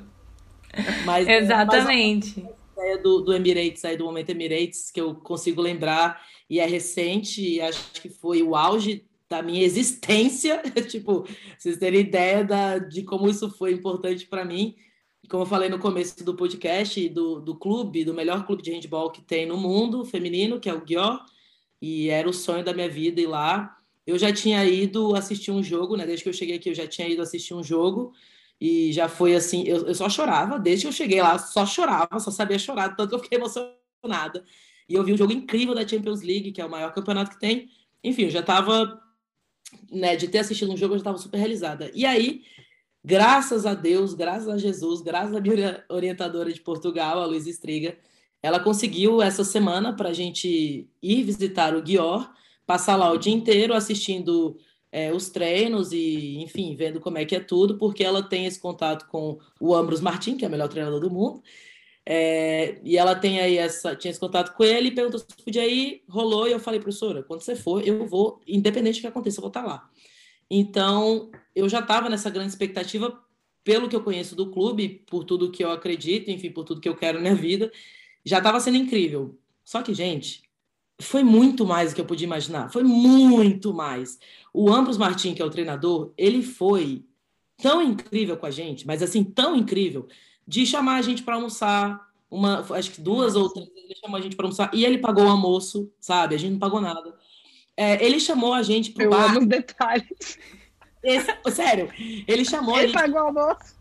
Ele pagou o almoço. Isso é Emirates, isso é Emirates, gata. Isso É verdade. Esse, isso é Emirates. É Emirates. Ele, ele chamou a gente pro bar depois do jogo que ele teve no sábado da Champions League. E ele pagou tudo também. Então a gente foi para um bar chique. Mas, assim, parece besteira, mas você tá entendendo que eu fui com o melhor treinador do mundo, do melhor time do mundo, almoçar, trocar uma ideia. É, ele deu pra gente um monte de... Humilde, né? A pessoa foi humilde, chamou vocês. E o auge do auge do auge. Acessível. Exato, e o auge de, de Emirates mesmo, para mim, foi um dia lá, acho que foi o primeiro dia que a gente estava, inclusive, é, segundo, eu acho, eu não lembro agora, é, que ele chamou a gente para a área VIP do clube, é, porque estava tendo o jogo entre dois times masculinos, um era de Portugal, que é o Sporting, e o outro era um clube húngaro, pelo, pela é HF Cup, se eu, não, se eu não me engano, que é outra competição, e eles iam usar o pavilhão do Guior, que é um pavilhão maravilhoso, que é um ginásio maravilhoso, então o jogo ia ser lá. E a minha, né, a gente tem esse vínculo com Portugal, a gente queria assistir o jogo, a gente comentou com o Ambros. Pô, Ambros, como é que faz pra gente assistir o jogo? Tipo, onde é que a gente compra ingresso e tal? Aí ele fez assim, ele, fica tranquilo que vocês vão comigo pra área VIP. E aí a gente, tipo, Oi? Sensacional. aí ele levou a gente pra área VIP, que tinha um monte de gente importante lá, que eu nem sei quem é, e a gente comeu de graça também, comendo as comidas, assim, os peixes gostosos, uma entrada de salada, e podia beber o que você quiser, champanhe, vinho, tudo, tudo, com sobremesa. Foi a melhor semana da minha vida. Chocada. Conheci as jogadoras. Eu, vi, eu vendo as melhores jogadoras do mundo na minha frente, a gente trocando uma ideia. Gente, Oh, isso é a Disneylândia da Isabela. Vocês não estão entendendo. foi minha Disneylândia. Eu sei que tem muito a ver com viagem, com essas coisas. Eu sei que é uma. É uma... Tem super, amiga. Tem super. Você, você realizando o seu sonho fora é do Brasil, cara. Você tem, você tem noção? Gente, eu tenho tanto orgulho de vocês, das, das minhas amigas, porque assim, vocês lutaram Linda. tanto. Ah, gente, são, estu, são meninas estudiosas, meninas que batalham, fazem, sabe? Fazem tudo por conta de vocês, sabe? Vocês são muito dedicadas. E tudo que vocês estão conquistando é porque vocês merecem, sabe? Porque Ai, vocês deram a cara para bater. Deus. É sério, gente. É, é, porque eu, eu conheço vocês desde Brasília e sei que muita gente talvez não teria coragem que a gente teve de abandonar. Não abandonar, mas assim. É, deixar, dar um pause nas, nova vida. nas coisas que estão lá e ter uma nova vida, de tentar conquistar as coisas aqui. Muita gente às vezes não tem, às vezes as pessoas, as pessoas precisam ouvir essas histórias pra tomarem coragem, tomarem iniciativa, né? Histórias de pessoas que talvez ainda não chegaram onde querem chegar, mas estão na luta, estão conseguindo e que tem gente boa. Inclusive, qual é o nome do, do técnico lá de, de Portugal? O técnico de Portugal ou o técnico do time aqui? Do time aqui, o melhor do mundo. Ambros Martin. Perfeito. Ambros Martin, um beijo ícone acessível por ter dado essa oportunidade pra agora. Mas, cara, é isso. E acho que, indo nisso que você tá falando, amiga, eu acho que o maior. É, é, eu já falei essa frase para vocês, e é a frase que eu mais tenho usado desde que eu vim para cá, que é, com todo respeito a todo mundo, que é foda-se, bora. E, e, é isso, entende? Tipo, é isso que a gente tá falando de coragem, de dar a cara a tapa, de largar as coisas que a gente tem, enfrentar o mundo. Não é fácil, a gente está contando isso na maior empolgação e a gente, eu sou extremamente realizada, igual a Lud falou. Obrigada por tudo que você falou, amiga, eu fico muito emocionada. É, uhum. não é fácil abdicar de fato de estar perto da família, perto dos amigos, perto de uma cultura que você foi criada. Né? Não é fácil você abdicar disso e enfrentar o mundo, mas, cara, se você tem sonho, se você, sei lá, imagina vir para a Europa, literalmente, foda-se, bora, mano, bora, é isso, faz o que tiver que fazer, vende o que tiver que vender, corre atrás dos documentos que tiver que correr e as coisas vão dar certo, no tempo que tem que dar né? O importante é você não não desanimar na, porque você vai tomar o que você vai tomar de porrada na cara e patada, é surreal. E Nossa, ignorância das pessoas. E, as, e às vezes a documentação que você acha que você precisa não é aqui para você precisa, vai ter trabalho, mas no fim as coisas vão valer a pena. E é sobre isso que a gente está conversando aqui. Voltando aqui um pouquinho sobre o que a Luz estava falando, também agradeço imensamente que você pontuou aí sobre a gente, com tanto carinho. É... A gente tem muito orgulho também de você, saiba disso. Você é uma pessoa que vai muito atrás dos seus sonhos, dá muito exemplo para muita gente, inclusive sobre esse tema de viagem, sobre esse tema de sair da zona de conforto, fazer intercâmbios, viver a vida, né? Porque a vida, como diz o incrível Oscar Niemeyer, a vida é um sopro. Então, muito obrigada por ser esse baita exemplo para a gente também que continua sendo esse exemplo. Exato. É... Ela, sabe, ela sabe que é graças a ela também que eu tô aqui, senão que ela sempre falou, amiga, vai, vai, vai, vai, vai, vai. Então, ó, isso é foda. Vai. E é, e é uma comunidade que vai, é uma coisa que segue a outra, como se fosse um ciclo, gente. Tipo, a Lud ajudou a Potts, a Potts me ajudou, eu ajudei duas pessoas que estão em Portugal agora, e é um ciclo, as pessoas vão se ajudando, entende? E assim, uma coisa que eu ia pontuar, que eu acho super importante e que eu aprendi muito nessa jornada, de vinda para a Europa é o seguinte: nunca vai ser o momento perfeito. Nunca. Não vai ter um momento que, tipo assim, ai, não, mas eu queria tanto que tal coisa. Gente, não. É assim, claro que tudo tem que ser no tempo que tem que ser, né? Mas não vai existir o momento, não vai cair aqui um sinal na sua frente falando assim, agora é sua vez, vamos. Não vai ser assim. Então, se você tem vontade, foi o que a Potts falou, bora, só vamos arrumar as coisas, fazer acontecer. Planejamento é sempre importante, gente. Organização também. Então, a Capricorniana fazer... falando aí, é importante mesmo. Quer fazer acontecer? Se organiza, se planeja e vai atrás das coisas que tudo vai funcionar. E o que tiver, o que a gente tiver que agregar nisso e puder ajudar, podem contar com a gente, assim, não só para Portugal, mas aqui para Espanha, por exemplo. Pode ser, tem algumas coisas também é, do Erasmus, o Lud pode ajudar um pouco mais também contem com a gente e a gente se inspira em outras pessoas também. Então, a gente pode ser uma inspiração, mas a gente também inspira, então é todo esse ciclo que eu tô falando aí para vocês. Exato. E só para continuar, né, um pouquinho do que vocês falaram, assim, é, às vezes as pessoas veem a nossa coragem, né, e acham que, tipo, a gente não se importa. E não é que a gente largou a nossa família, sabe? Que às vezes as pessoas acham que, tipo, por eu ser filha única, por exemplo, que, ai, porque eu não me importo com a minha família, que, tipo, às vezes as pessoas não entendem o porquê eu estou aqui. Mas eu acho que os motivos que me fizeram vir para cá e continuar aqui na Europa são muito, vão muito além disso. Gente, eu amo minha família mais do que tudo nessa vida. Mas é, é o momento que eu tenho para eu me conhecer, para correr atrás das minhas coisas. E eu, aqui eu tenho a oportunidade de viver coisas que talvez no Brasil eu não teria oportunidades. O próprio programa Erasmus é, na minha época que eu estava na faculdade, tinha o, o programa Ciências Sem Fronteiras, mas era para cursos que eram considerados como ciências exatas e não tinham ciências humanas. Eu estudei jornalismo, então não tive a oportunidade de ir para fora. Mas, por exemplo, estudando aqui em Portugal, eu tive a oportunidade de morar seis meses na Eslovênia com uma bolsa. Então, aqui eu pelo menos aproveito as oportunidades. A gente não tá aqui pra, só pra festa e tudo. A gente também tá correndo atrás do que é nosso, a gente trabalha, a gente faz as nossas coisas. E não é só torrando dinheiro, sabe? A gente tá aqui tentando inspirar, porque às vezes as pessoas pensam também, tipo, ah, essas patricinhas que estão aí, né? Não sei, tipo, sabe? Mas a gente também tá correndo atrás do nosso, a gente também tá fazendo as coisas que a gente acha que a gente pode aproveitar no futuro, seja aqui, ou seja no Brasil, seja, sei lá, na Conchinchina.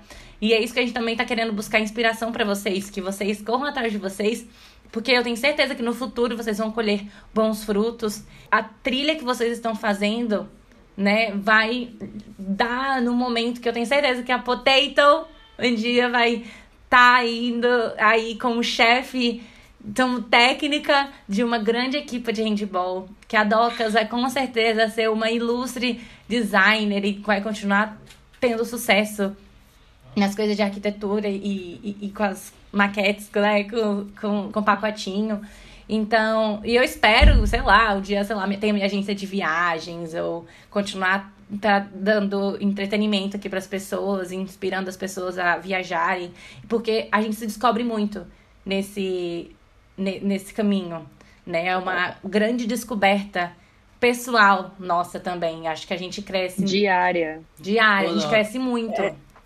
E não é, não é porque eu sou de Brasília, é porque a gente é de Brasília, mas eu uso 100% da frase do Juscelino, que é 50 anos em 5. Mas é nem 5 né, anos, não, é 50 anos em 5 segundos. Quando você é muda isso. aqui para fora, gata, o mundo acontece. O mundo acontece. Assim, ó. E eu tenho um amigo que ele acabou de mudar para a Croácia, eu falei isso para ele, ele acabou de vir do Brasil para a Croácia, tem dois meses. E eu falei isso para ele, amigo, vem, não sei o quê, ele também estava com medo e tal. Eu falei, vem, tarará. Só que as coisas vão acontecer muito rápido. E ele fez um post semana passada falando justamente sobre isso. O tanto de coisa que ele já viveu em tanto em tão pouco tempo, porque é muito intenso.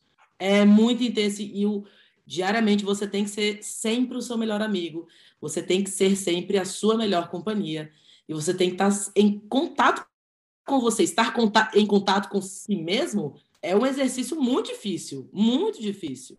Mas é um autoconhecimento e... absurdo. É um autoconhecimento é absurdo. Hoje em dia, a gente pode dizer que se conhece muito mais do que eu diria assim, né? Porque eu ainda não tenho tanto tempo aqui, mas um ano atrás, por exemplo. Com certeza. um ano e três meses eu me conheço muito melhor do que 27 anos da minha vida. Então é impressionante o quanto que a gente cresce aqui.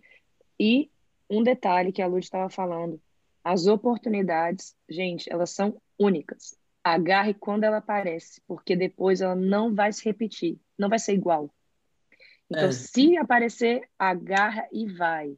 Agarra e vai, porque dificilmente vai ser a mesma e vai ter as coisas assim tão é, abertas para aquilo, sabe? Então, a oportunidade tem que ser então, agarrada na hora. Indo, indo de encontro a isso que a, que a Docas falou e o que a Luz falou agora, uma coisa muito importante que, é, que a Luz falou, ah, um monte de patricinha falando da vida dela, não sei o quê, que é muito importante. E a gente não vai ser hipócrita, hipócrita que é Existem sim privilégios. A gente sabe das nossas condições, a gente sabe que a gente teve é, toda uma vida aí privilegiada, mas não quer dizer que é só por meio dessa vida privilegiada que você consegue chegar aqui. o tanto de gente que tem aqui na Europa, de brasileiro vindo para cá e dando seus pulos e dando seu jeito. Cara, tem, eu conheço uma galera, tem até uma menina no TikTok que tá super famosinha, que ela conta os melhores países para morar aqui na Europa, como que você consegue ganhar dinheiro aqui, porque tem como, entende? O que você tem que fazer é sair da zona de conforto para procurar informação. A primeira coisa é, você vai procurar informação, conversa com a galera, manda mensagem. O que a Docas falou, a gente está aqui para tirar dúvida, para ajudar, a gente está mesmo. Pergunta, não tenha vergonha, não tenha Cara, vergonha. Porque, realmente, se você não sabe como é que faz para ir, não tem como chegar lá.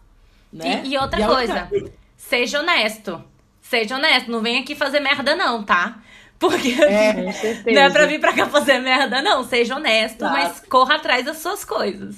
Exato. É e é isso, cara. Tem, tem como arranjar emprego aqui, tem como você arranjar um job massa, tem como você arranjar uns dinheiros. Então, assim, tem como vir, né? É, é, que eu tô falando, não vamos esquecer dos nossos privilégios, é, mas também é, são coisas possíveis. A gente não está vivendo aqui no mundo da fantasia. É o que eu falei, você vai tomar muita porrada na cara, vai doer, vai, vai chorar. Se for falar momento Ryanair, que eu estava tentando lembrar de algum, mas dá para ver que eu sou muito assim, então eu sempre foco nas coisas boas.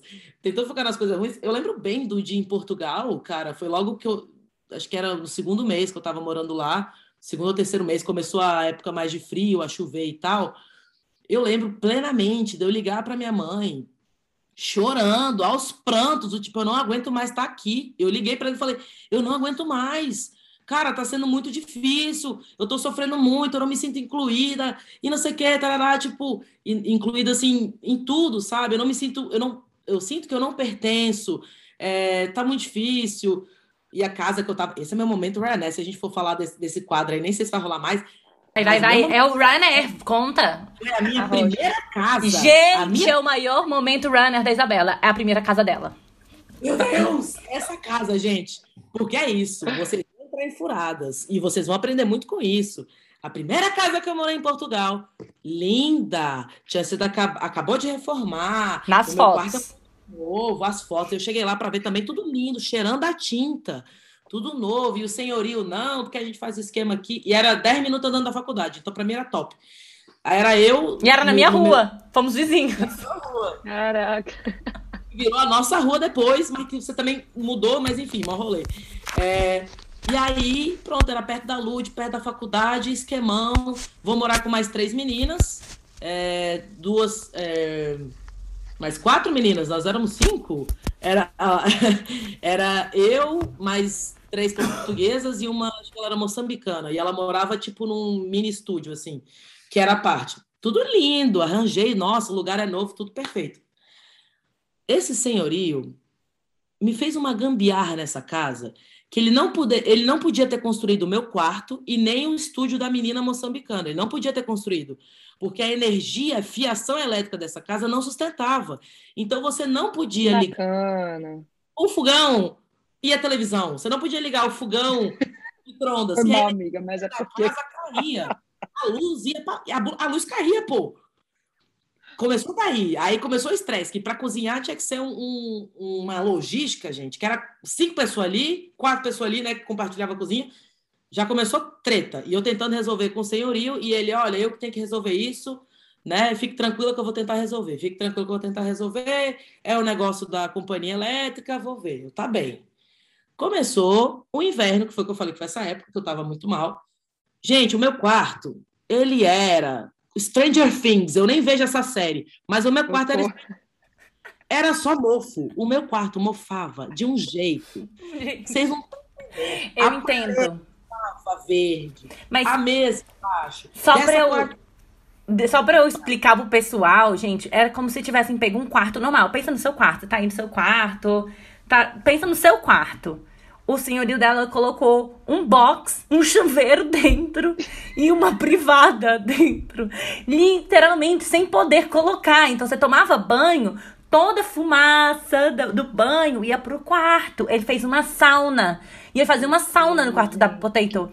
Pensa num quarto onde não podia ter colocado. Ele colocou um box e fez uma suíte para cobrar, sei lá, quantos euros numa suíte que não era para existir, porque não tinha estrutura para ter um banheiro dentro do, do quarto, tá entendendo? Então morfou tudo da Potato.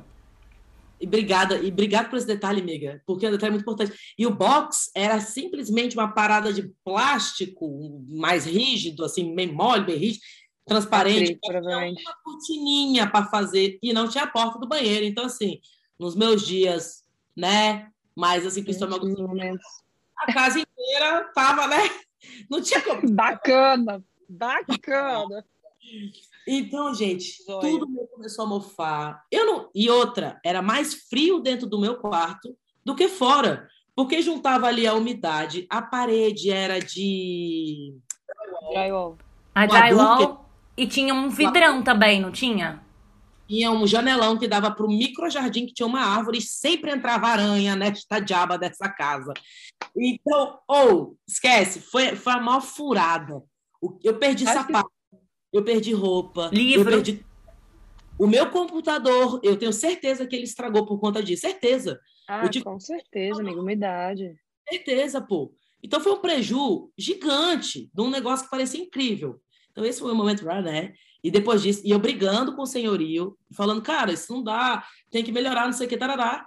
E o fofo teve a audácia de falar para mim, do tipo, você tem que saber qual que é o seu lugar, é, Olha só. não sei o que, sendo super grosso. A Lud lembra que eu mandei mensagem para a Lud esse dia, eu falei, amiga, eu tenho que sair daqui. No mesmo dia que ele foi nojento comigo e falou um monte de porcaria que nem vale a pena falar aqui, falei, amiga, eu não vou mais morar nessa casa, eu não tô nem aí pro contrato. Primeiro que o contrato, ele era tipo só um acordo, que nem era um contrato oficial, então tenho muita atenção com esses negócios de contrato de casa. Eu falei, mano, não vou ficar Uhum. e a Lud, olha, amiga, o quarto da uma amiga nossa, né, vai livrar. é, ela vai sair daqui em janeiro, não sei o quê. Você vem pra cá, a gente mora junto, é de boa. Vou falar com a dona da casa. Aí, aí eu conheci lá, consegui lá pelo Uniplaces. ahn, e aí eu mudei. Mas, gente, que Sim. perrengue. Foi Esse- um esse- perrengue, eu lembro disso. E, gente, um momento Ryanair, assim, continuando de casa, né? Um dos meus momentos Ryanair que eu vou contar aqui foi quando vocês duas já tinham ido embora. E eu ficou eu, e o Gabriel, né? O Gabriel ficou também por mais, mais tempo, ficou um mês e meio na Madeira. Uhum. Eu, Gabriel, o Patrick, nós fomos devolver a no- o nosso apartamento. O nosso apartamento top lá que a gente falou no início. é, no início não, no meio desse episódio, quando a gente tava falando da madeira. o apartamento que a gente alugou pra ficar o mês todo, a gente devolveu depois de um mês. E tinha o tal do Afonso, grande Afonso, o dono da Opa! imobiliária, Nossa, brother. Afonso gostou muito da Ludmilla. Gente, me Opa! chamou até pra sair, pelo amor de Deus. Até parece que eu ia dar moral pra aquele cara, sério. Assim, nossa senhora. Enfim. socorro, recatório. A hétero, né? vem A única hétero no meio dos, da- de, três, de três gatinhas foi tentar alguma coisa. Enfim, Que as resumo. outras, né, Que as outras- nem jeito. Corriam mais rápido fala. que eu. Não dá hoje, a gente faz pô, a gente chega só, entendeu? Gente, fui devolver um apartamento pro Afonso. A gente limpou tudo e tal. E aí, só que, tipo, eu ainda ia ficar mais tempo, o Gabriel também. Então a gente não, não foi embora só com as malinhas. A gente voltou, saiu cada um com as sacolas de comida, com tudo que ia sobrando. A gente foi indo embora, foi saindo do apartamento, né? Foi saindo com a mudança junto. Enfim, nisso, é, ele me, me liga, manda uma mensagem, duas horas depois, fala assim: é, Cadê a capa do edredom da cama de casal que tava?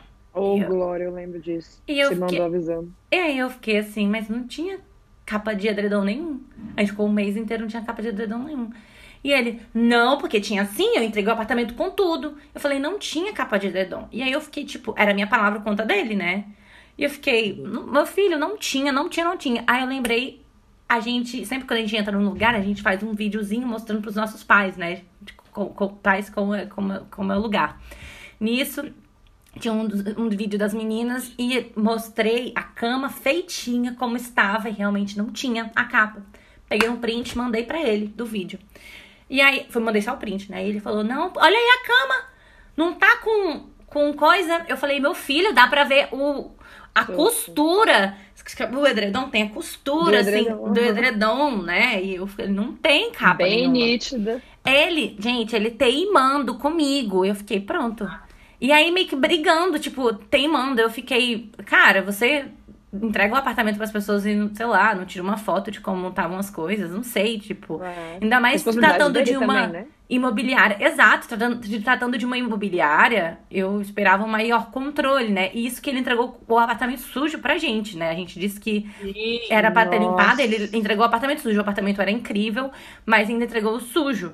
E a gente teve que pagar o quê? 50 euros pra, por, por aquela limpeza. Pra limpeza, porque foi isso que ele cobrou da aquela gente. E deve ter pago, né? e deve ter pago pra venezuelana, coitada, 5 euros pra fazer aquela limpeza. E cobrou da gente 50. Tão gente boa. Foi. Incrível. Mas enfim. É, eu, aí eu fui e mandei, mandei o vídeo logo todo. Falei, olha aqui, ó. Tá o vídeo aqui todo. Não tá o edredom. Ele dá. Aí, umas duas horas depois, ele me mandou uma mensagem. Ah, abri aqui no computador, realmente. Não tá. Mas sabe aquela pessoa que, raiva. que, que dá raiva? Aquela pessoa. Eu não sei se foi porque a gente era é, é, jovem, se era porque a gente era brasileiro, ou porque a gente saiu com a mudança, tudo, achou que a gente ia roubar, sei lá, alguma Pode coisa. Pode ter sido tudo daí. Tudo junto. Mas, gente, me deu uma raiva. Eu não quis sair com ele, foi por isso. Ou porque eu não saí com ele, que ele. Mas, gente. Preciso também. Mas, gente, tipo assim, eu falei, eu mandei foto e tudo, o cara teve que entrar no computador, tipo, ele não podia dar um zoom, sabe? Olha, uhum. uma viagem, eu achei assim, falta de profissionalismo e assim, às vezes eu me incomodo um pouco com algumas coisas, não só aqui, mas tipo, no geral assim, na Europa, que tipo, em questão de atendimento ao cliente, ao consumidor, as pessoas não têm muito tato como a gente tem no Brasil. E, e, e assim, não é querer falar mal, não. É, é, é assim, por esse exemplo, vocês podem ver, tipo, a pessoa não teve uma forma educada de falar comigo é, poxa, olha, tá faltando, vocês. Sabe? Ele foi mesmo acusando mesmo, tipo, como se a gente tivesse roubado. Tanto que uma das uhum. horas eu falei assim: o que, que eu ia fazer com um edredom de. de, de... com uma capa de edredom? Lixo de novo. Oxe. Vestido de noiva. Vai, pelo amor de Deus, sério mesmo. Realmente, como brasileiro não tem, gente. A gente é muito educado, muito dá um jeito, a gente faz acontecer. Verdade. Não. Doca, você falou seu momento Eminate? Ou seu momento Ryanair? Desculpa. Não falou, né? Só falta você não, pra gente finalizar. Eu, eu, lembrei de um, assim, no meio do caminho da história da, da pós, junto com a de vocês. Vou resumir bem rápido, assim. Isso. O tempo aqui, que, gente, três horas de podcast. Claro. É, vocês vão eu ter acho um... que engloba, série. Eu acho que engloba os dois, né? Tipo, eu tava num apartamento com a Gabi, num apartamento que a gente é, é super atendia, né? Era um apartamento ótimo e tudo. Por outro lado, a gente estava com um senhorio que era a pessoa, a gente deve ter o um nome para ele de disco riscado, que foi a pior pessoa que eu conheci na minha vida mesmo, sem educação nenhuma. E bom, o que, que começou a acontecer? Em Portugal, infelizmente, tem muita, é muito úmido, né? E os banheiros, se não tem ventilação, acaba dando mofo. E o que começou a rolar? É, na época do verão, quando eu cheguei, estava finalzinho do verão, em setembro, né? Tava até de boa, iníciozinho e tal. Quando foi dando ali novembro, dezembro, vai ficando mais frio e você toma, consequentemente, banho mais quente. E aí nisso sobe a fumaça, o banheiro ali com a porta fechada acaba acumulando essa fumaça e dá no que dá. No mofo, começa a, é, a dar bolha na parede, descascar e tudo mais. Gente, quando a Potts falou Stranger Things, é porque o nosso banheiro era o upside down, eu acho que fala no, no Stranger Things. Era, você entrava no outro mundo. Era tipo paralelo, mundo paralelo, porque você abria a porta, o, o apartamento ótimo.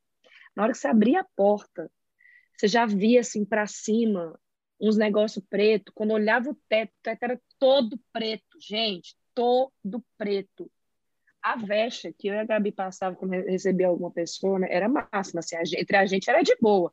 Agora, uma pessoa externa era vexa, né, porque o apartamento era vergonha puro banheiro ali. A pessoa entrava e falava, gente, vocês não limpam banheiro, coisa mais nojenta. Não era culpa da gente, porque a gente tinha um senhorio merda, infelizmente acontece isso, gente, vocês podem passar por isso, mas não desistam dessa experiência por conta de pessoas que são sem noção, ou sei lá, por uma oportunidade não dar certo, é, não desistam de ir para a Europa ou de fazer isso acontecer.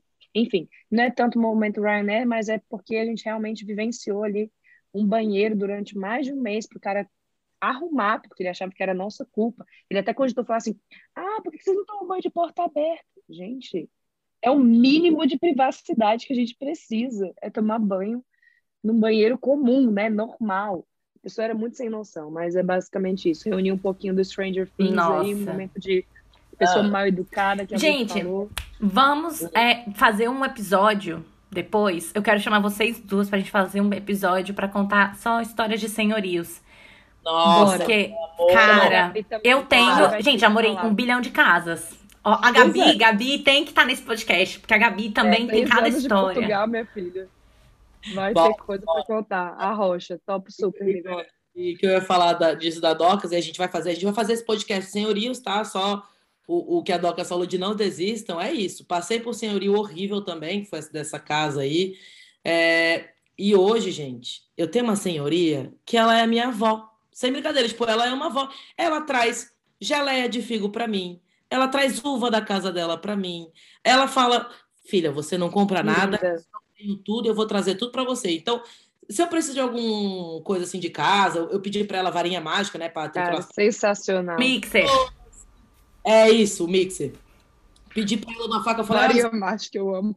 faca, faca, tamanho do meu dedo aqui pra cortar os negócios. É varinha mágica que chama em Portugal. Verdade. Varia Ora, ora, ora push. amiga, é porque eu acho engraçado que é o nome de uma ferramenta de um programa de design gráfico, varinha mágica. Então, eu fui. Ah, é no Photoshop, né? Aham, É. você usa varinha mágica. Pô, Mas o resumo era isso, que a, que a- a senhorinha que cuida de mim, uma fofa, uma fofa. Sua avó.